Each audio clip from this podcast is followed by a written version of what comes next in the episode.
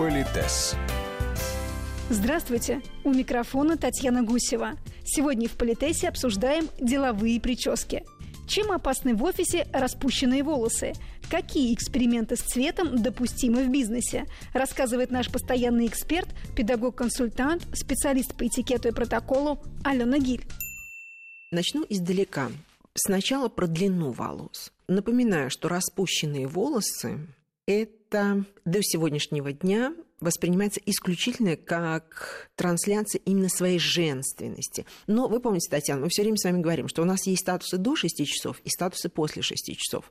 Если после 6 часов я э, свободная женщина, я нахожусь в поиске, я могу дразнить мужчину, соблазнять, привлекать его своей внешностью и так далее. Да, конечно. Неформальная обстановка, домашняя обстановка. Я могу так выглядеть? Да, конечно, могу. Если я в деловой обстановке, опять-таки, смотря какой у тебя функционал в бизнесе, но если мы говорим о руководящем составе, о людях, которые работают с э, гостями, клиентами, партнерами, вот все-таки там принято убирать длинные волосы, показывая, что сейчас ты прежде всего не женщина, а профессионал, который благодаря своим компетенциям, благодаря своему уровню принятия решений может реализовать ну, или решить ту или иную задачу, которую поставит перед ней клиент.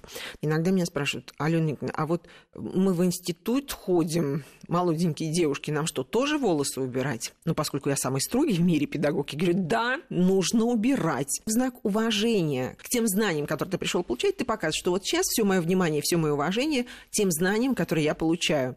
Сейчас как бы это занудно не звучало, но мы же сейчас говорим о э, системных вещах. Причем обратите внимание, вот раньше в школе ведь всегда девочки, ну, слово раньше у кого как, но тем не менее, всегда была с хвостиками, да, э, с косичками, с бантиками, то есть красоту никто не отменял, да. но это была красота, которая говорила, ну вот я просто немножко себя украсила, принарядилась, но волосы сейчас убраны, потому что все мое внимание учебе. Вот гениально же все придумано. Все считают, что это совок, что это все уже отжило, что это несовременно и так далее.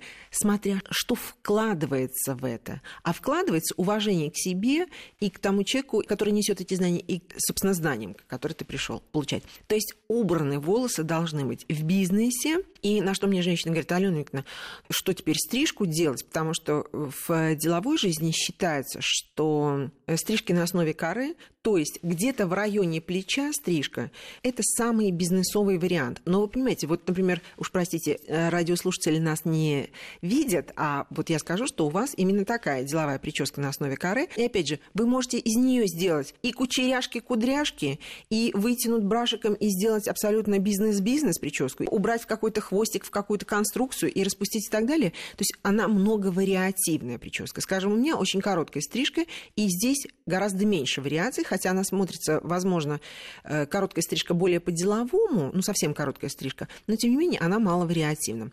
А длинные волосы, если уж вы решили носить их, то красивый хвост, какая-то красивая э, шишечка. Более того, когда она убирает волосы, сразу открывается лицо, а вы помните, что у нас открытое лицо в бизнесе позволяет твоему партнеру видеть твои эмоции и как бы ты демонстрируешь свою открытость. Плюс, давайте будем до конца честны, можно долго демонстрировать висячими серьгами, привлекать внимание к шее, это одна история. А когда вы просто уберете волосы, ну вот вы сидите сейчас, Татьяна, да, у вас слегка расстегнутая рубашечка, ну вот вы сидите, общаетесь, вы специально не привлекаете внимание к шее, но когда у вас были бы волосы убраны, то эта линия, она все равно становится очевидной.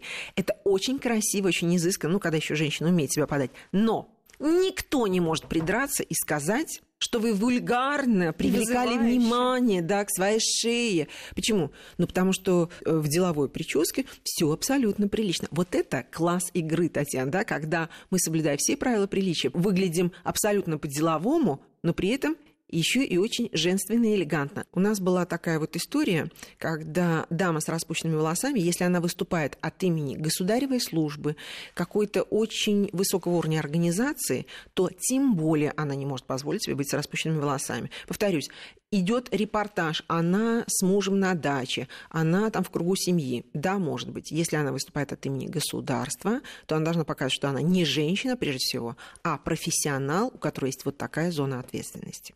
Это что касается длины. Что касается цвета. Вот в деловой жизни, я, коллеги, я сразу хочу сказать, я не претендую на истину в последней инстанции. Ну, если позволите, несколько слов вот так скажу. В деловой жизни, как говорят профессионалы в области имиджа, самое наибольшее доверие вызываем мы, русоволосые женщины, потом шатенки, брюнетки, потом блондинки и рыжеволосые. Что касается, ну, я бы сказала так, законов элегантности, если позволите. Женщина тоже в определенном возрасте начинает... У нас два периода экспериментов. Первый период – это молодость, когда хочется попробовать все сразу быть разной. И взрослые женщины, когда уже появляется седина, и пока голова полностью не посидела, вот у женщин принято все таки закрашивать седину, так исторически сложилось. И это второй этап экспериментов. Так вот, первый этап экспериментов, э, принцип тот же, что и мужчин. Если твой бизнес, э, твое направление деятельности, твой образ жизни позволяет тебе ходить с кислотными, там, зелеными волосами, и это всеми адекватно воспринимается, наверное, да, можно. Но опять же, надо понимать, что ты всегда будешь привлекать внимание. Вопрос, тебе хочется привлекать внимание своей зеленой головой, а это значит, ну, нестандартностью мышления, нестандартностью смелостью, нестандартностью поведения, но, душенька моя, ты сможешь это вынести? То есть, когда ты не подтверждаешь это действиями, то это выглядит просто как, э, ну, ряженый. Если это твоя гражданская или какая-то еще позиция, ну, вполне может быть, но ее нужно уметь вынести. Но, повторюсь, это концепция. Если вы выбираете какие-то другие цвета, правило такое. Любой цвет, который вы выбираете, должен быть максимально приближен к естественному. Что касается блондинок – опять же, стереотипы восприятия. Считают, что вот блондинки все ангелы. Профессионалы, возможно, сейчас уже информация изменилась, но они говорят, что блондинки стервее брюнеток. Но ты никогда мужчине этого не докажешь. Я очень люблю эту тему, мы сейчас не будем распространяться, но к чему я веду? Если вы решили быть блондинкой, подумайте, потому что, чтобы сделать хороший блонд, это нужно идти к хорошему мастеру. И чтобы сделать этот светлый цвет волос, это нужны такие руки, чтобы они выглядели живыми. Вот тогда это круто, тогда это стильно, тогда это класс. Мне говорят, а что делать с бизнесом? Я говорю, в бизнесе есть очень важная категория. Мы не судим по одному параметру.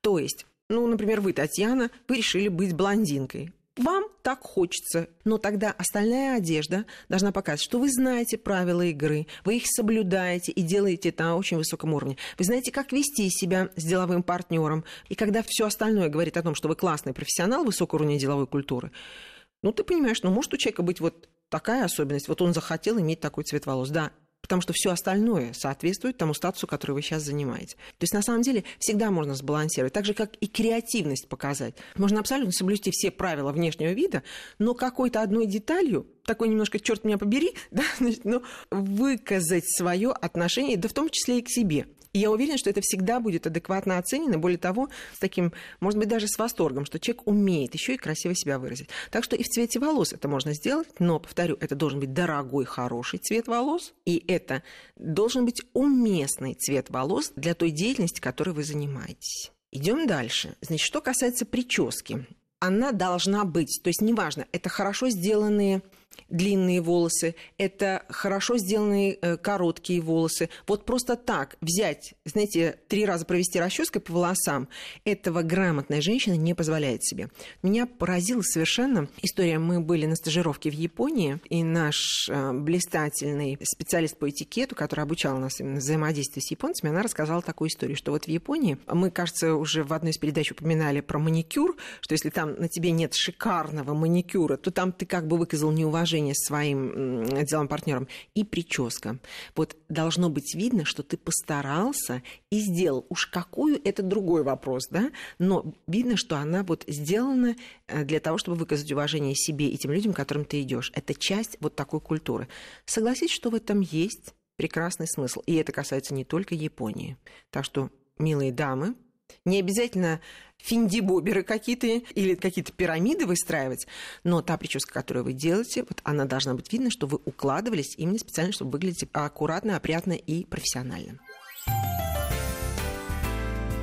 Политес.